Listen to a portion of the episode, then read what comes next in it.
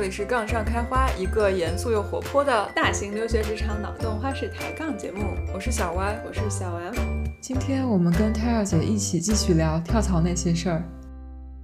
我有一个 follow up，就是既然跳槽是有成本的，按 Tara 自己的个人经历的话，其实你每一次跳槽，其实嗯都有在往前再更走一步，更升一级。就很好奇，跟你聊一下，你觉得这个中间的要素是什么？有什么关键的事情？你觉得你做的是有参考意义，或者说愿意跟大家分享的？可能在我们很多人看来，跳槽至少要实现的是要加薪。那如果呃可以在这个基础上再让自己升职一步的话，那就让我们离走上人生巅峰又更近了一步。这有可能是在外人看来是一个非常成功的跳槽。然后呢，再功利一点的讲说。呃，想要升职，如果只是想追求一个 title 上的晋升的话，那其实也很容易，从一个大公司往小小公司跳，轻松升个两三级，对吧？然后小公司的 title 随便给，但是但是它实际上有没有任何的意义，那也不知道。但是呢，Terra 是一个都是从世界五百强的公司跳到另外一家世界五百强的公司，甚至是在一百强可能前很前很前的这种公司，对，从一家跳另外一家，然后还可以实现呃在 level 再往上升一级，然后自己的。团队越来越大，自己所肩负的责任越来越大，这样子，嗯，所以这是我们想要问他这个问题的主要原因。对，好的，可能我先就是 high level 说一下，嗯，我可能一会儿会给你们一些比较具体的例子。我其实可能看起来是每一次啊跳槽都是有一个嗯晋升的，但是其实呃实质上并没有这样子。呃，我现在想，我的一二三四四次里头，其实有两次是嗯评级，甚至可能稍微我觉着在最开始的时候啊，responsibility 是有一个下下降的，嗯，然后第二个就是加关于加薪的问题，其实这个这个挺有意思的，因为。你之所以这个公司会，我刚才提到一个，第一个是这个多元化经历，这个我稍微再提一下一会儿。然后就另外就是这个新公司想要要你，就为什么你可以被加薪，是因为这个新公司想要要你是看到了你身上有，然后他们暂时可能没有或者很需要的一个东西。嗯，就为什么他觉着就他愿意付出比你现在的。拿到的这个工资更高的，或者就是整个 package 更高的一个 package 来把你挖过去，因为你可能对现在的公司价值没有那么高，但是对他来说，你的价值会更高一些。那这个是实际上就是你他认为你能够 contribute 的比你现在能够拿到的是更多的，这个很正常，因为你是在找一个 better fit。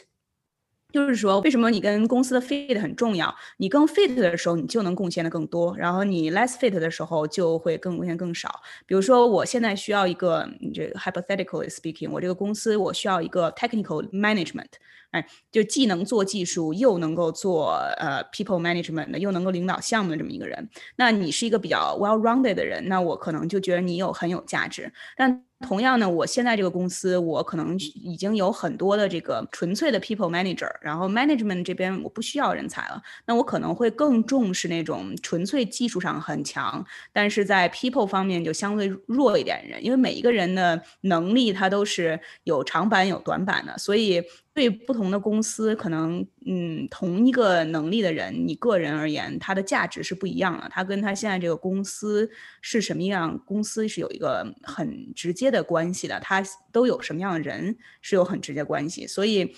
加薪一般来说是你找到了一个 better fit，然后他认为你可以 contribute more，所以他就会愿意 pay you more。这是 free market，他为什么他会给你一个加薪？那这也可能是你，你跳槽就这两个是 align 的，你希望能有一个更好的 fit，然后同时呢，他会给你更多的回报。这，嗯，咱们可以说就是你当你找到 better fit 的时候，嗯，工资会跟上来，因为你能够做的更多，而不是说我要更多的工资，所以我要跳槽，而是我要找一个 better fit，所以工资自然会更多。呃，我觉得这样去想这个问题可能会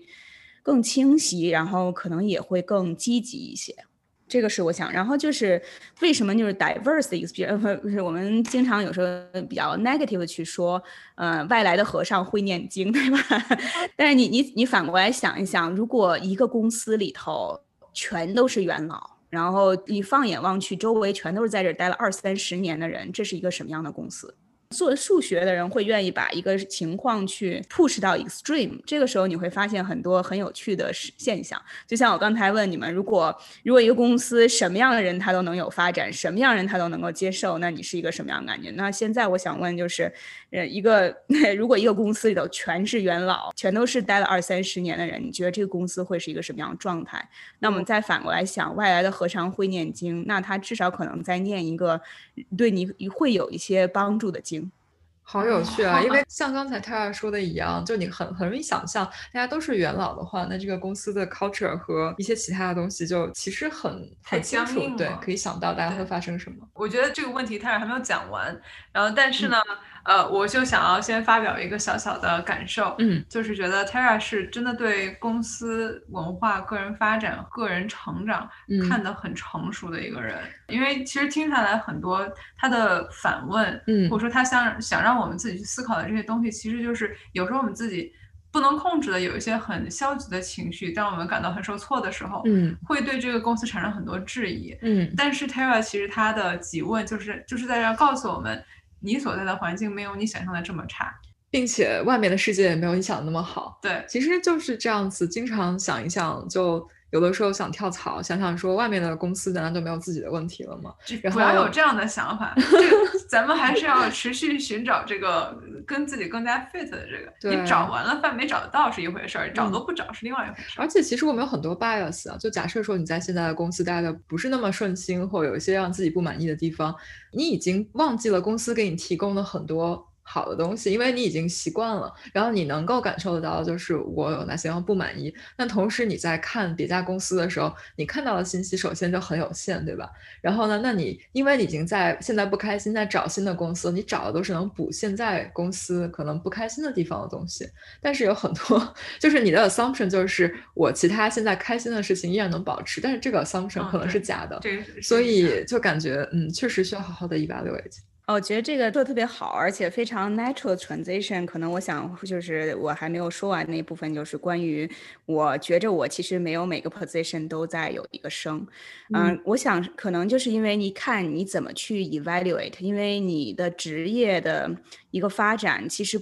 不只是 title，right？So 即便是 responsibility 方面，其实有很多不同的 responsibility。然后我举一可以举一个例子。可能就是人，包括我嘛，没没有任何人可以，呃，去除自己的情感去考虑任何问题。但是在做 decision making 的时候，更客观、更逻辑，可能能够 help you make a better decision。就所以说。就像我们刚才说，就是每一个公司都会有它的 strengths，然后它有的好处，然后也会有坏处。你的下一个公司呢，你可能有一些你想要的东西，然后你也会失去一些你现在已有的东西。这种情况下，如果你用情感去 drive 你的 decision making 的话，那你就会非常的患得患失。但如果你用更理智或者说更 logic 的方式去考虑这个问题，那其实就是一个 trade off。然后就是说，你你能拿到的东西。和你需要放弃的东西，往往都会都一定是都会存在的。你一定是拿到了一些，然后放弃了一些，然后在拿到与放弃的这个过程中，你是向更好的方向、更适合你的方向走了，还是向更不适合你的方向走了？这个是你可能真正要去问的一个问题。实际上，我刚才又想了想，其实。每一个 move 我都是 give up 了一些东西，然后得到了一些东西，尤其是在最最开始的时候。啊，举个例子，我第一次的 move，实际上我从 responsibility，然后从我的这个 skill set 方面，实际上就是我之前懂的那些东西，除了学习能力以及这个一些软的能力以外，其实都作废了。这都在呃第二份工作里头都不是特别的有用，基本上就是所有的软能力，包。包括就说 soft skill，然后以及学习能力呀，然后怎么去思考问题，这些都还保留了。但是真正的特别具体的技术能力，全都是作废了。而且那个职位，嗯，它当然一个比较 flat 的一个公司，所以职位 title 其实也并没有一个特别大的一个提高。然后我当时也没有说一上来就领项目或者管人，就是这个 responsibility 也没有一个特别清楚的提高。而且你们刚才也说了，我实际上是转战了嗯半个国家，然后过去。所以如果考虑到薪水的话是有提高，但是你考虑当地的消费水平的话，其实没有可基本可以说是 lateral。但是那个公司给我的是。是我觉着它对我的整个职业发展非常非常的重要。我当时没有想到会因为存在这么一个公司，它特别吸引我的是它的那种 philosophy，它的公司的那种核心价值，以及它全力以赴、不遗余力的去推行它的那种核心价值。分享一下你的公司的名字，呃，桥水基金，这是一家很有名，真的是行业顶尖，并且它的公司文化也很独特的公司。所以我想，就是你可以讲这个故事，还有这个 context，听起来会更加能够体会一些。对，桥水基金就它的那个文化吧，就是你如果了解它的文化的话，你甚至会问这个公司怎么可能存在？它强调这个 radical transparency，就是这种透明度，它不光是要透明，而且是极度透明。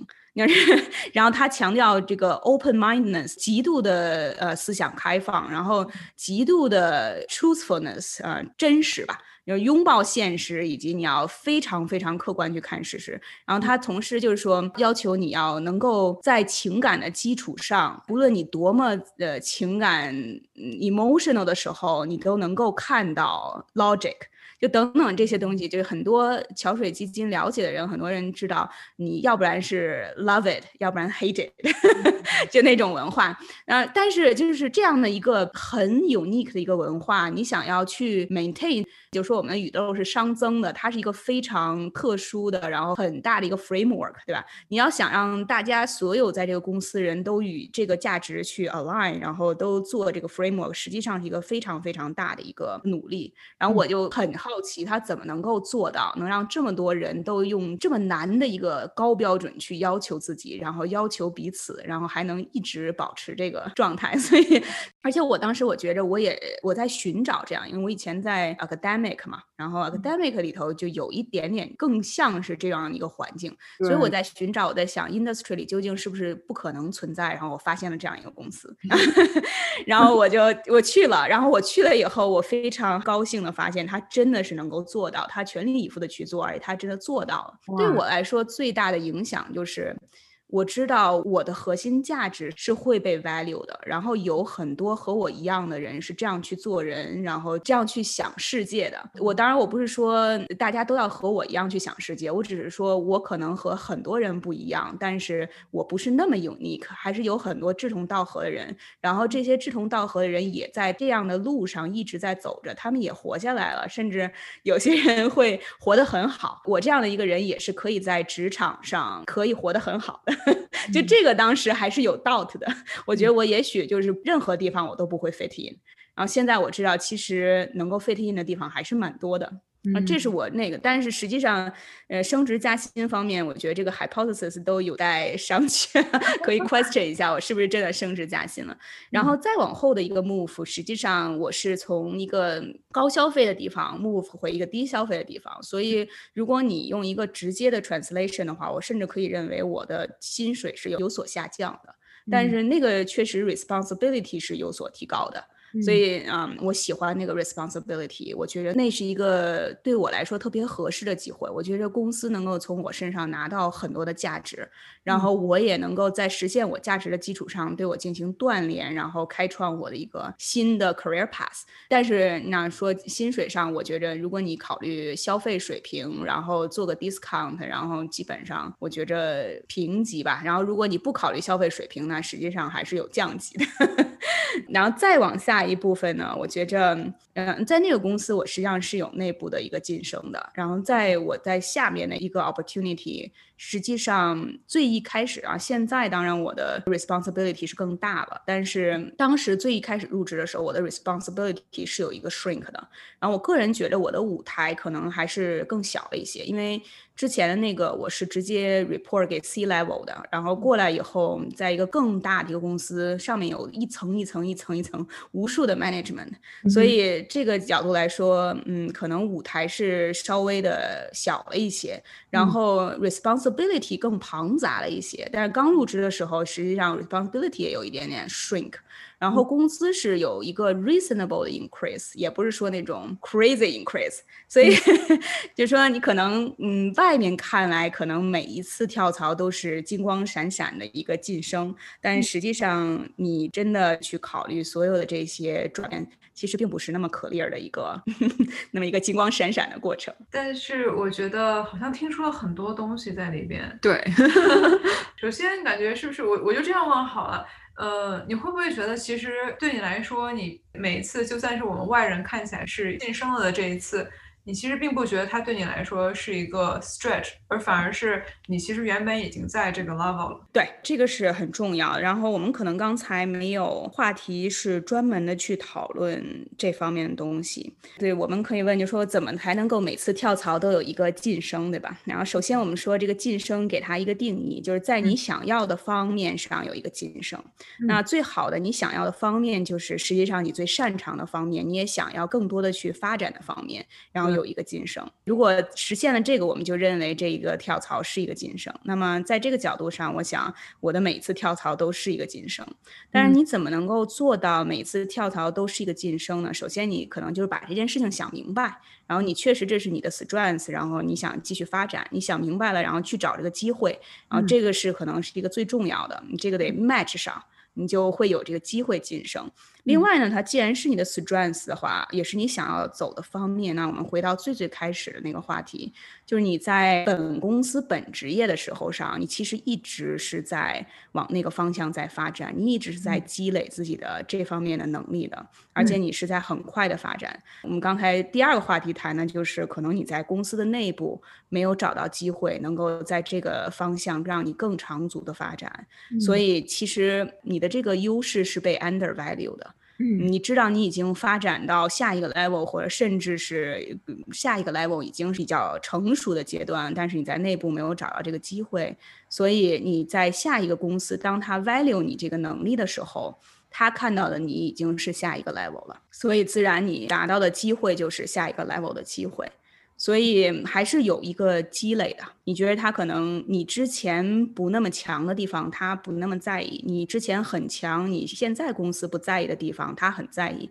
所以在那个角度就会有一个晋升。其实你已经达到了，你只是别人肯定了你在这个方向上的一个能力。然后我想再补充一点点，就是我作为发展自己以及我发展别人的话，我都比较喜欢给大家一点 stretch。啊，stretch 要适度，对吧？就比如和我的下面的 report，我会跟他们说，我觉着如果我看你，你已经是下一个 level 能够达到中间甚至靠上的话，那我觉着你的 promotion 是 overdue 了。我觉得这个是我比你还着急。我觉得这是一个 people management 上的一个非常大的一个 risk。嗯，但是从另一个角度来说呢，我要保证你的就是。如果你进入下一个级别，然后在六个月以内，你能够 meet 的 target，就是你能够在整个这个级别里的人，你能够处于中游，对吧？如果我觉得你六个月内你连间中游都达不到的话，那实际上就是我把你放在了一个 performance improvement 的一个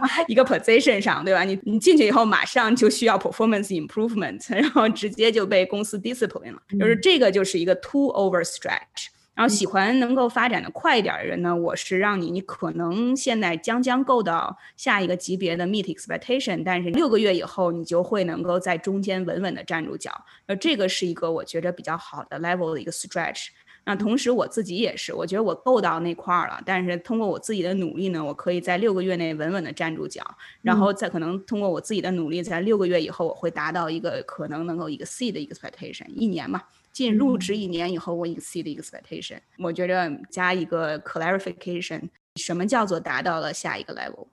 嗯，我觉得这个具体的标准对我自己来说至少是非常有启发，因为大家每个人都在说，我们希望在自己感觉自己快要可以升下一级的时候，甚至是你像刚才 Tara 说的，你刚刚到了这一级合格的时候，大家就开始想着够下一级，然后我们这个时候就会希望有一些 stretch 的机会。stretch 要怎么说呢？就是提前预购下一级目标的这样一个锻炼的机会吧。但是就是像刚才说的，我们到底什么样才算是 stretch？怎么样才是一个成功的 stretch？刚才 Tara 给了一些我觉得是很有帮助的，能够具体化这个操作的方式。并且我刚才从 Tara 讲述里面听到了一个好的老板，就是当我觉得你的能力 跟你现在 level 没有很好匹配的时候，我可能比你还着急。是的，那这也是一个大家互相之间的信任，然后能够达到的一个状态吧。对对对。其实这边啊，就是呃，广告一下我们的往期节目。我们曾经做过一期节目，叫做《同事升职我柠檬》了。啊，这期这期其实在讲这个如何看待升职这件事情的一个比较良好、比较健康的心态。嗯，但是也讲到了到底什么才算是够到了升职的标准。然后其中也有谈论过。呃，像 Tara 提的这种情况是属于愿意给你一个 stretch，在你刚刚够到下一级的 bar 的时候，我就愿意升你。当然，这是一种非常好的老板，那这这也是基于你他对你的信任，是你呃能够确定你是基本上可以在六个月之后站得住脚的这样一个。一个信任，对，嗯，但是其实很多公司呢，它会倾向于保守一点，嗯，它是让你已经非常 steadily 在下一级站得住脚的时候，嗯，再把你升上去，但它其实出发点呢，跟刚才 Taylor 说的出发点其实也很，也基本是一样的，就是说我不想要把你升上去以后，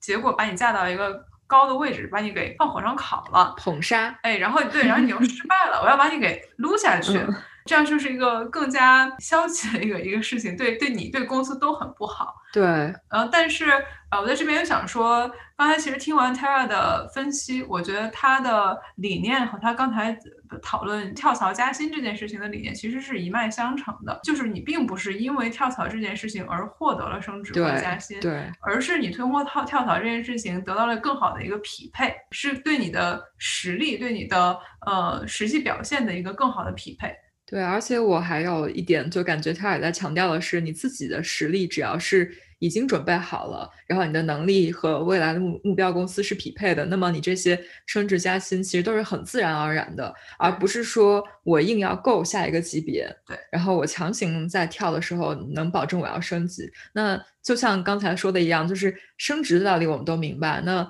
跳槽只不过是我换了一家公司，但是这个标准其实还是都存在的。可能唯一的差别就是你可能能通过，因为对方对你不是很了解，你可能在可以通过有限的沟通，让对方给你一个看起来更美的一个印象，但是。这个大家总是要以真实的面孔 来 接触的。就，我觉得就是你可以通过强化自己的面试表现，然后在面试的时候说的天花乱坠，嗯，然后让公让对方公司心甘情愿的为你掏一个高价码，然后或者是给你一个更高的你想要的 title。但如果你自己的实力没有达到的话，嗯，你这之后的六个月你是撑不住的。是，然后你很快就会被公司发现你其实是一个名不副实的人，那公司就可能会采取一些行动，慢慢的把你 manage 掉。当然有可能，有些人他就是在 game 这样的一个机制，他就是一个面试型选手，我就通过不停的跳槽，然后不停的涨工资，然后往上走。但是，呃，很难想象它是一个很长久的维可以维持的方法。我觉得 eventually 每个人在职业生涯中一定会找到这样一个像家一样的地方，就是你要在这里待够一定的时间，像让你未来的嗯雇主相信你其实是一个有长性的人。而不是一个打一枪换一个地方的这样一个人，总要待在待够一段时间的，在某一家公司，那有可能这种在面试中过度吹捧了自己，使得最后自己得到了一个名不副实的职位的这样一个表现，其实可能会使得你在每一家公司都都待不长久。这样长期积累下来，对于将来的雇主来说，可能其实是一个红旗。嗯，但还是看自己个人的目标发展吧。也许有人就是他并不想就是在一家职。公司长期发展，那这样也 OK。但我们这里讨论的还是，你可能还是希望找到一个自己跟对方就是这些目标啊、长期发展、核心价值观都比较匹配，然后我们可以有一段比较长期的这种合作关系的公司。呃，这个可能又回到跳槽的目的吧。嗯，像我觉得 Tara 刚才一直介绍的是跳槽，其实我们的目的是找到一个跟自己长期目标更更 align 的地方，而不是单纯的追求升职加薪。是。然后那刚才我们说的这种比较极端的情况，就是在面试的时候把自己吹捧的特别好，然后最后得到一个自己其实德不配位的这样一个职位，其实是跳槽的目的是升职加薪，而而不是为了自己将来的长期职业发展规划。是的，是的。我觉得你们刚才讨论的时候，我在一直在记笔记啊，我记下来几个我觉得特别有意思的地方。然后我觉得你们说这个在面试的时候，然后说的天花乱坠，然后得到这个机会，我觉得说的非常好。然后我想就是补充一个啊，如果你能够把对方这么容易的就骗。了的话，你敢跟这些人一起工作吗？哎，这是一个很有趣的点，对吧？我就说，我要是这么说说就把你给糊弄了的话，那我将来你是一个什么样能力的人？我将来跟你一起工作的时候会是什么样的？那是不是谁都能把你给糊弄、给你骗了？不是这个好有道理啊！可是你这个假设还是我们都是靠谱的、想要认真做事情的人，对吧？可能那些对对对 对，所以就是说，如果我们的本心是要有更好的发展，然后想要。嗯，能够有更多的 impact，能够贡献更多的力量，那你肯定是希望你周围的人都非常的 competent。然后，即便他不懂你这一行，他应该有那个基本的那种 judgment call，然后他可以知道你是真的是假的。那他如果不能分辨你的真假的话，他也不能分辨别人的真假。那不能分辨真假的老板是非常恐怖的，我觉得。是我刚刚就在想，那如果你很轻松就把面试官骗过了。那可能公司里面大家都在互相，全是水啊！那公司里头估计，他可能就刚好适合这一类人，最后一堆大忽悠聚在一起，然后就把这个公司给忽悠。呃，对对对，如果就当然我们我们在讨论的是不是那种就是呃想去一个很水公司的 那种发展方式，对吧？就如果讨论我们怎么才能够水进一个公司，进一个水公司的话，那要采取完全不一样的 strategy。我可能还有两个地方，我想就是补充一下，就刚才你们两个在讨论，我觉得很有意思的。一个是关于嗯比较频繁的跳槽这个，我觉着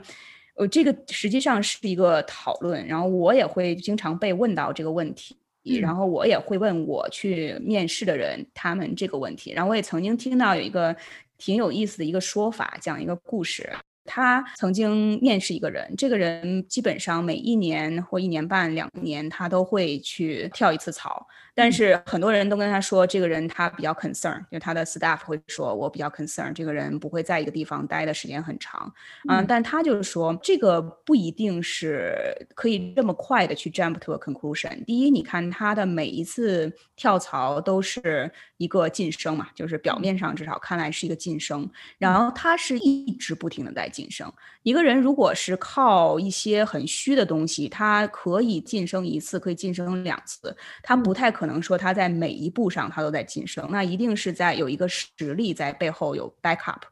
这第一个。然后第二个就是你可以看到他在每一个职位上都有一个成就。其实他并不是说我没做成事情让我跳到下一个，我没做成我跳到下一个，而是他是我在这儿我 achieve 了一个非常 solid 的东西，然后我跳到下一个。嗯，这个一个是说大家去衡量，这是一个非常智慧的老板。然后最后这个他说这个人他 hire 了以后，呃，就是是一个非常成功的 hire，对吧？这个我觉得首先这个老板这么去考虑问题，一方面他很有想法，另外一方面他对自己也很有信心。他认为他可以在这些 high risk 的这些人才里头找到那种特别好的 investment。我们做 invest 可以这么去考虑这个问题，对吧？他能够在 high risk 的这些绩优股里头，他找到那个最后 performance 会真的特别好的那个股票，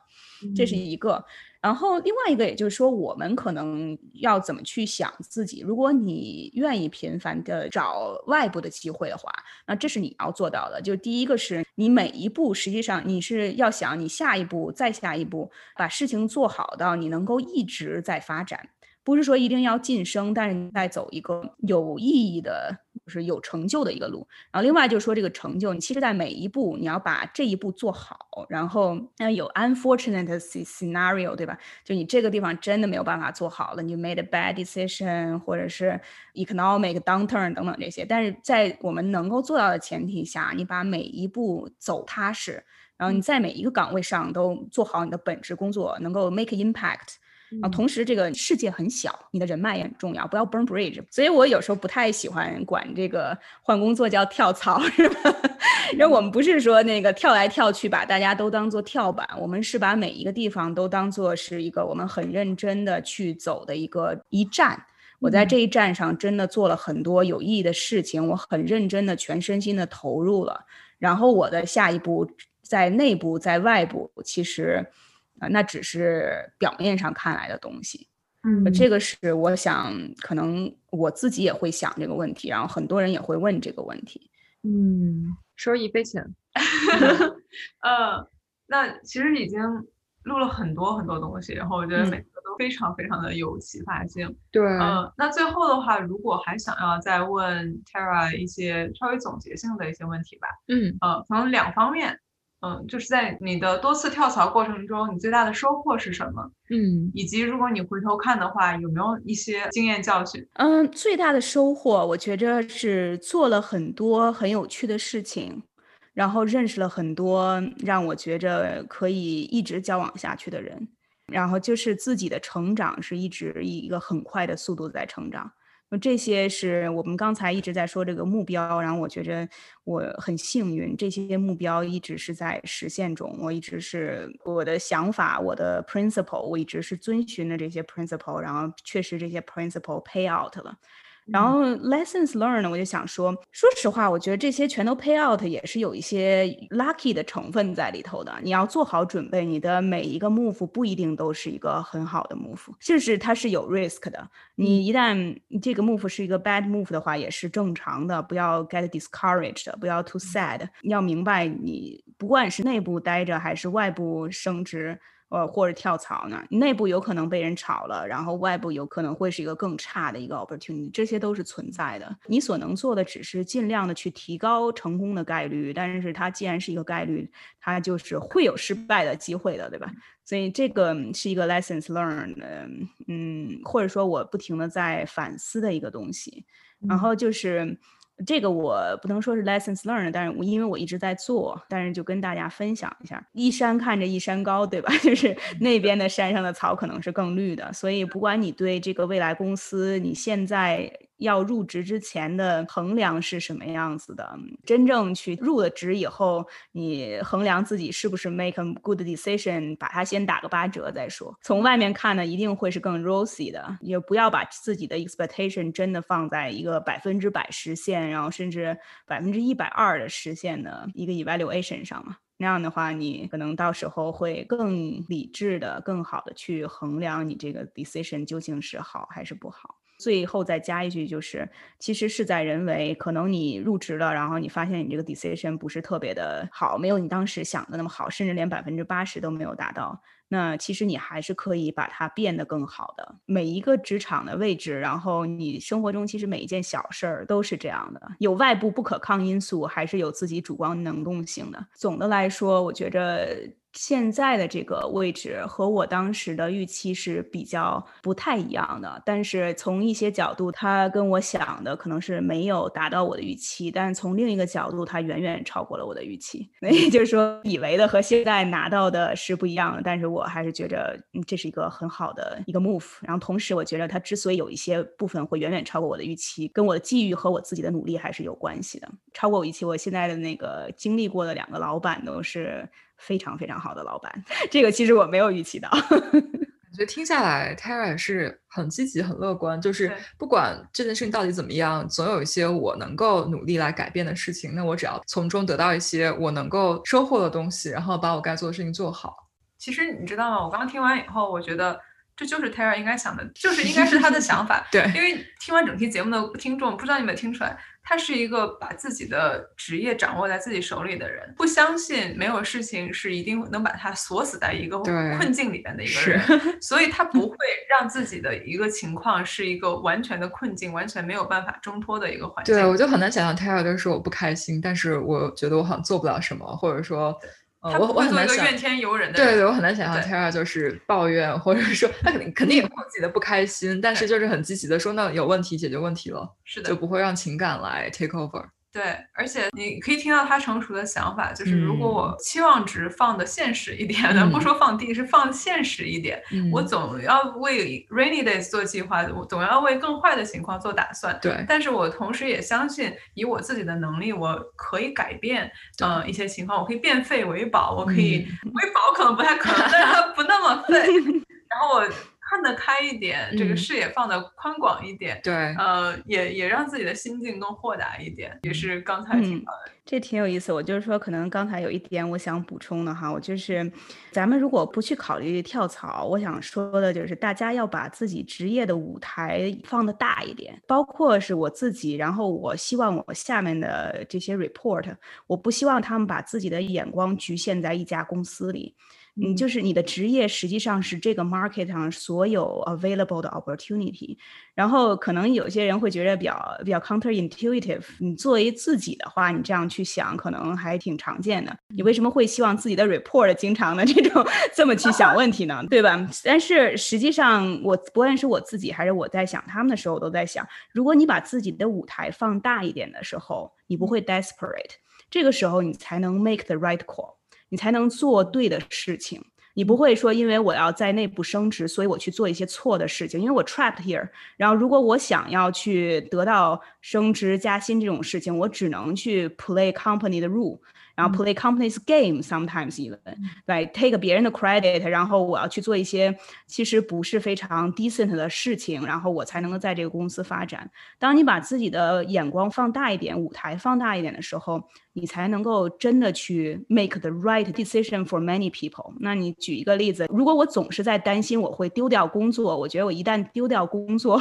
我就无处可去的话，那我肯定不可能是做那种最正确的 decision 的，我一定会有太多的个人利益掺杂在里面。那我下面的这些 report 也是一样的，对吧？如果他们每天都在想，如果把 Tara 得罪了，我就会没有工作了，然后我就走投无路的话，他怎么可能会给我他真实的 opinion？他怎么会去做最好的 decision？因为我有手底下也比较多刺儿头嘛，因为我很。我很善于跟大家这种刺儿头相处，他们就是说说我真的不怕丢工作，我觉得这就是对的解决方式。那要因为这个的话，我被炒的话，我也不会服输的。就是有很多这种很耿直的人，就当他没有这种丢工作的恐惧感，然后当他知道他自己是有这种 confident 的时候，他可以和你真正的在精神上和利益上是 aligned 的。所以，我我就说，为什么我们要把眼不是说跳槽与不跳。跳槽就是你总的来说在想自己的职业发展的时候，把舞台放大一点，这样对你、对你的公司、对你的老板，其实是有一个积极的影响因素的。我非常同意，就是首先你要做一个正常人，你要身心 愉悦，心态是平和健康的，你才能指望在职场上有比较正确的判断，甚至在生活中有比较正常的判断。如果你整个人已经在一个非常不好的状态，你无法相信这个人做的任何决定。然后也没有办法对其他人负责，我觉得这个格局是很大的，就不要把眼光就放在自己的一亩三分地和自己手下这一小块东西。哎，我我觉得节目上价值了，突然间 上价值了。我刚才真的是不能同意更多的 Terry 一句话，就是如果你。非要把自己 trap 在这一家公司里边，你会把自己逼成一个你不喜欢的样子，嗯，你会做出来很多格局很小的事情，嗯，然后他非常注重眼前的利益，说或者是一时的利益，但他在长期来说，你不知道是有什么样的危害的。也许是别人对你的印象是一个很奇怪的人，也许是你得罪了一些以后成为了你职业生涯上其实可能是原本可能是很很重要的一个伙伴。也有很多人，尤其是我们这个节目的听众，经常也会在群里边倾诉一些困扰，真的是真情实感为这份工作所伤心，我真情实感被他所气到了。嗯，那也许就是我们也一直让大家是调整自己的心态，因为毕竟很多事情是我们自己没有办法改变的一些大环境上的东西。嗯，那这个心态的调整可能有很多，就是像泰尔说的，你把格局放大一点。嗯嗯，虽然你没有财富自由，但是你可以心灵自由，就是你的心灵自由就是不要认为你这份工作发生了。什么事情就是世界末日了？对，而是你知道，我永远都可能会，我有其他的选择。然后，当然这个可能是有你自己的实力作为你的底气了。是啊，这其实它一整套的 cycle，你不可能只做一件事情，然后就盲目的自信。对，然后这这可能是后果也很可怕。最后，我还想要加一个可能跟今天的题目不是直接有关系的一个 comment，其实其实是刚才就想就已经有了这个感受，嗯，就是我们很多时候在职场上会忍不住的做一件事情，就是观察别人或者是比较别人，觉得啊，为什么某某某就可以嗯升职加薪，为什么某某某就是去了别的公司以后，嗯就可以跳槽，然后可以升职。呃，怎样怎样的，就看起来好像别人的成功总是来的那么的轻易，但其实就算是你去问这些人本人，如果就是你们关系要好到大家可以交心的话，你会发现你不知道，压根儿不理解他们付出了什么样的努力，也压根儿不知道他们其实有过很多的 frustration。嗯嗯，然后就我们总是去这样揣测别人的话，其实是一个不太有益处，其实没什么用的一个心态吧，算是。对，本来每个人就是独特的个体嘛，你没有必要就。就是做一些 benchmark，就是总觉得啊，别人这样子，那我如果没有，是不是亏了？但问题是你并没有 看到别人的多少努力，而且每一个机会都是非常独特的嘛，每一个人的付出和做事方式也是很独特的，就是这样的比较。可能偶尔会有参考价值，但是不要把自己局限在这些外部的和别人的光环里面。你自己有自己的目标，像一开始说的，也许我的目标就是图我上班时候高兴呢。那嗯 我在什么 level 都不重要，只要我现在自己非常 enjoy 现在自己这份工作，那其实就不重要，对吧？嗯，归根到底，像今天 Tara 一直在说的，就是你先要了解自己，了解自己的核心价值观，了解自己的竞争实力。和自己的一些最根本的需求，那你才能够做出一些比较明智的决定。是的，不知道 Tara 对这个问题是有没有哪些心得？因为其实可以听出来，像我们两个都已经默认假设，觉得你每次的跳槽都很成功，但其实跟你聊了以后，嗯，发现其实背后也有很多无奈的和放弃的东西。对，我觉着肯定是都要付出很多的，付出很多努力。我有时候就说我为什么现在要这么努力？我觉着还是。有一点，呃，因为我有家庭嘛，我有两个孩子，然后老公，然后家里都是独生子女，所以也有老人。我有时候觉得可能自己有点努力的太多了，因为有点要应该可能放更多一点的心思在家庭上嘛。如果我说我之前那段时间真的是，嗯，这可能稍稍微有一点题外话，因为我是从。啊，从 academic，然后是从学呃 medical research 这边过来的，所以我多少有一点我一直在 catch up 的感觉。然后因为这种我一直在 catch up，所以我有时候会付出的努力会更多更多，然后会 overshoot，就是会进展的、成长的会快一些。因为有时候也是度不是很好把握。这既然是一个我不太了解的领域，然后我当然是要嗯，就是百分之二百的去努力。所以因为这个努力，最后可能会取得一些比较快。快的进展，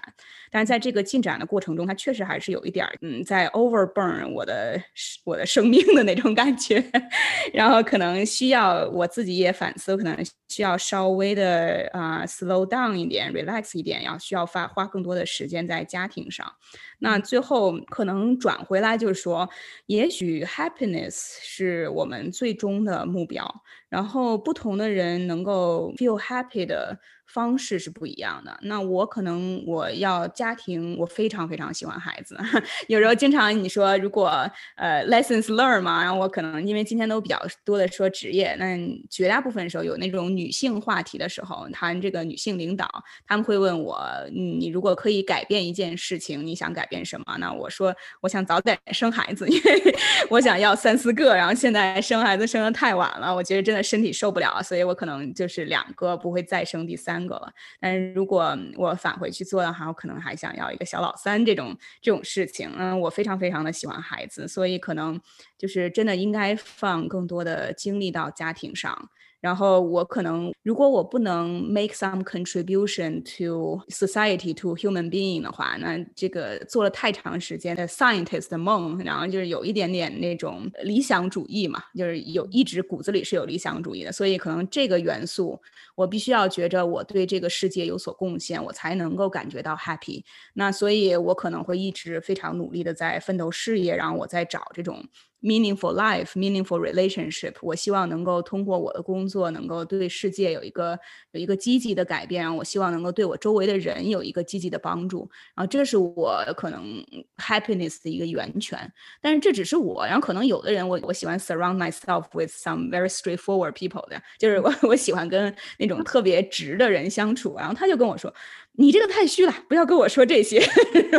就对于他来说呢，那这些东西真的就是很虚的东西。然后他想要的就是，可能是别的东西能让他更 happy，对吧？所以每一个人，也许，也许，比如说，呃，小外，你可能回家觉得可以摸摸猫猫，然后呢，在工作上可以做一个新的 technique，很 happy。就是每一个人可能 happy 的方式都不一样。那我们 ultimately 也许就是要找到我们怎么才能 happy。你的核心价值可能就是和你的 happiness align。嗯，我非常同意。这想到我上周看了 Pixar 新的电影《Soul 电影旅程》，其实里面就是你的生命不一定真的要有所谓的价值，然后你只要找到你的 spark，就是能让你开心的事情，其实就是最重要的事情。但是我觉得还是这个世界需要更多像 Tara 一样有理想、有目标，就是能够真的想为世界做点什么事情，才能让这世界变得更好。这也是。嗯，我觉得他格局比较大。我觉得这个因为你跟我是一类人，所以你才会觉着。那就像我朋友说，太虚了，太虚了。每一个学生物的人。当初都是有这样一个梦的，对对对，你也曾经走过 scientist 的这条路，对？你没有这个的话，不可能走上这条路的。我觉得我们每一个学生的人都是想要了解自己，了解这个世界，就是 推动点什么吧。可能还是对对对。后面可能你我们因为各种各样的原因，就是发现自己的力量比较渺小，暂时需要放下我这个特别远大的目标，但是我们可以在其他的维度给这个世界做点贡献。对，然后其实可能在 put 一个 positive spin 嘛，就是我们从为人类 build 将来的一百年，变成为人类 build 将来的五年。厉害了，厉害了。呃，我其实感触特别特别特别的多，因为有在隐隐约约在 Tara 的描述中拼凑出来的一个事情，不知道我们听众有没有这样一个感，有没有发现哈？Tara 呢，她是一个两个孩子的妈妈，同时。在事业上有着一步一步的晋升，嗯，与此同时，他还追求了一个硕士学位，嗯，而且是一个 hardcore 的计算机硕士学位，那个很难的，对，是课超难的，大家可以想象一下，嗯，在一个成功的职业和生活的选择的背后。你要付出的努力到底是到一个什么程度？嗯，所以有的时候吧，也不是给大家泼冷水，而是说有的时候在大家抱怨自己没有获得很多或没有获得足够的时候，可能还是要想一想。跟身边像 Tara 这样优秀的人来比，我们的付出是不是又太少了？答案其实只有三个字：我不配。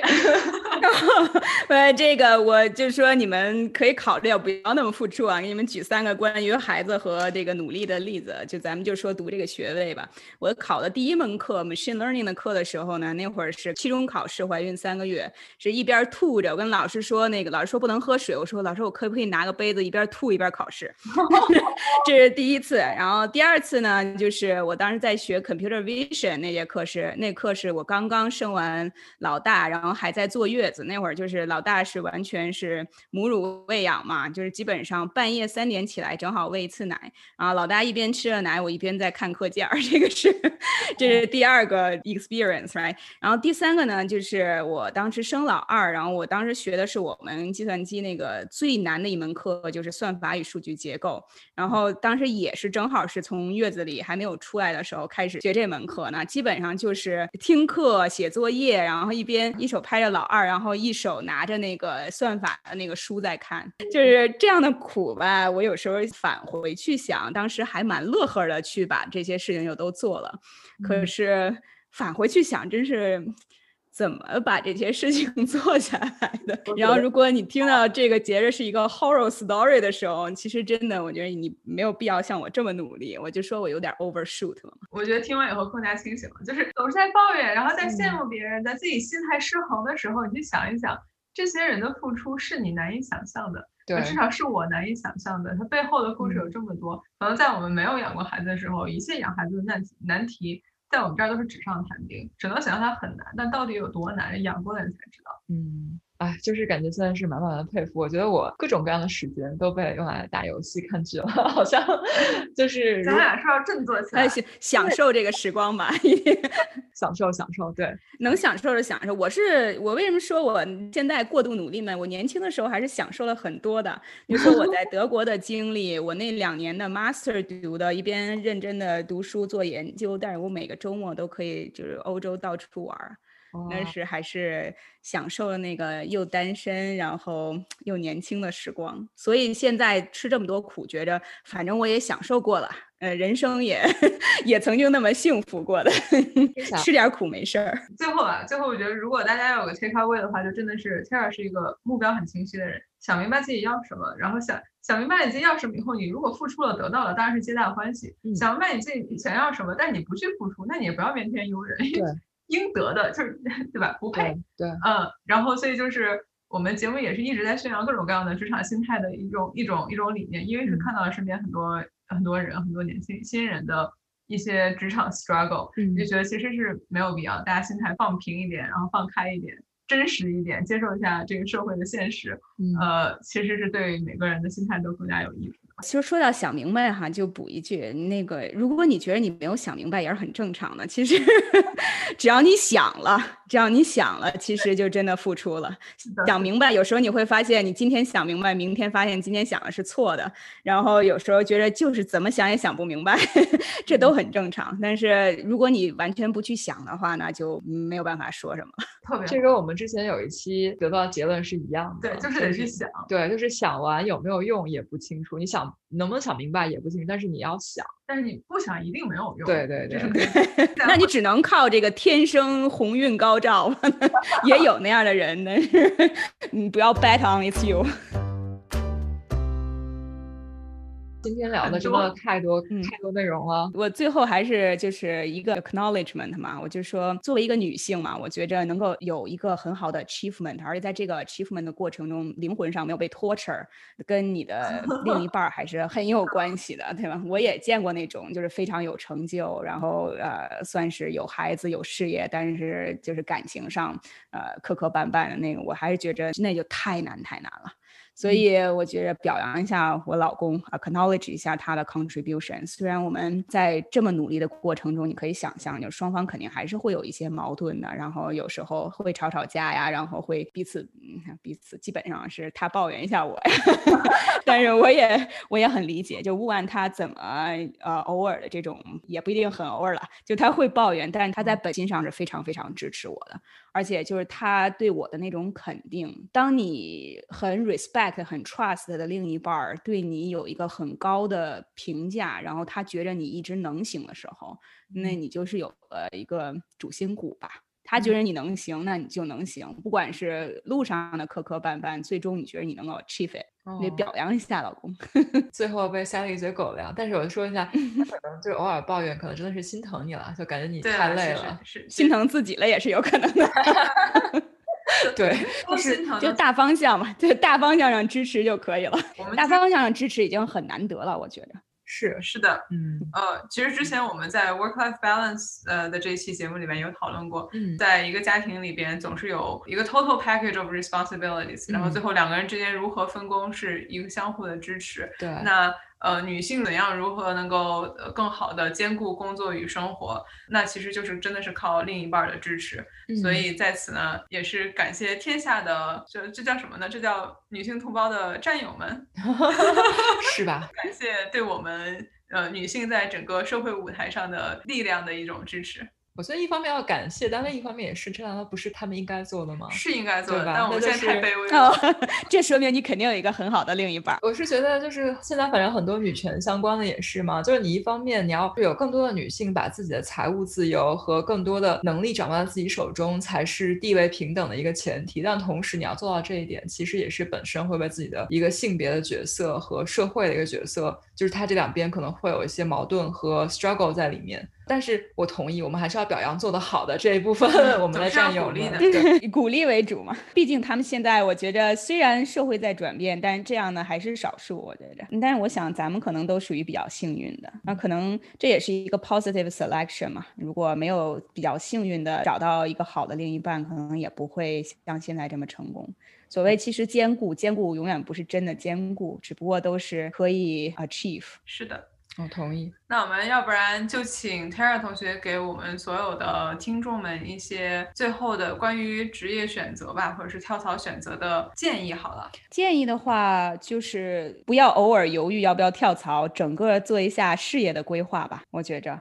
然后，当跳槽是比较顺理成章的选择的时候，你可能就会，就是可能当你做完这个事业规划以后，你会发现跳槽不再是一个分水岭性质的一个 activity，internal、external 它都是你的事业上的一步一步，啊，internal 和 external 没有那么大的一个区别了。不如我们来预约一下 Terry 同学的时间，让他来跟我们聊一聊如何做职业规划。嗯，对，这也是一期我们很想聊的话题。因为我们很多听众其实有后台留言的，有群里讨论的，大家都会发出一个感慨，叫做职业规划好难啊！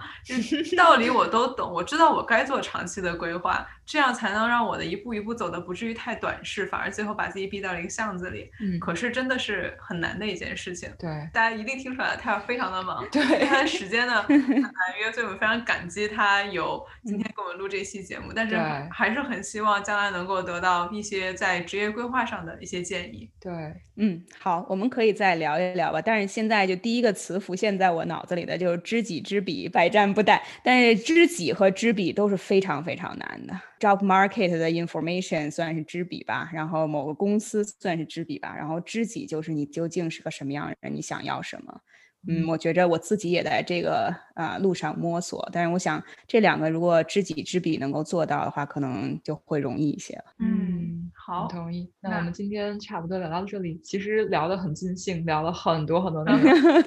有一种想要把这期节目不用剪了，直接放上去。对，就是感觉每一段话、每一个话题都是很有趣，并且我们聊了很多非常发人深省的东西。觉着好多我以前也是想的很。多的问题，然后觉得你们两个说的也让我很有启发，尤其是很多这种总结性的发言，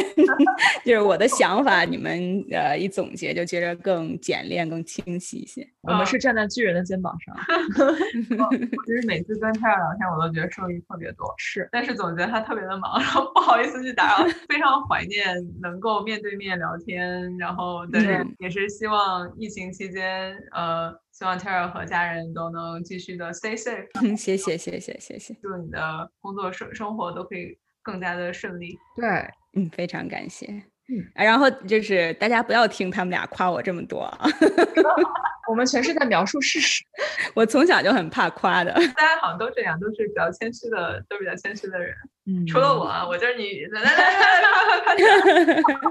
玩笑。那我们这期节目差不多到这里就结束了。嗯，呃，希望这期节目能给大家一些嗯灵感。嗯，呃，可能你并并不能复制 Tara 的路，你也并不能复制他付出的所有的努力。对。但是我希望他的这种成熟的想法是能给你一些 perspective，能让你去把你自己。现在情况考虑的更加清楚，也在你将来做任做出任何一个选择的时候，是一个更加深思熟虑的选择。嗯，如果能有达到这样的目的的话，我想这就是我们节目的意义。非常同意了，突然上价值了，价值，我们一直很有价值，这一期整期节目都非常有价值。今天聊了很多，在下期节目与大家见面之前，我们祝大家生活都能杠上开花，节节高。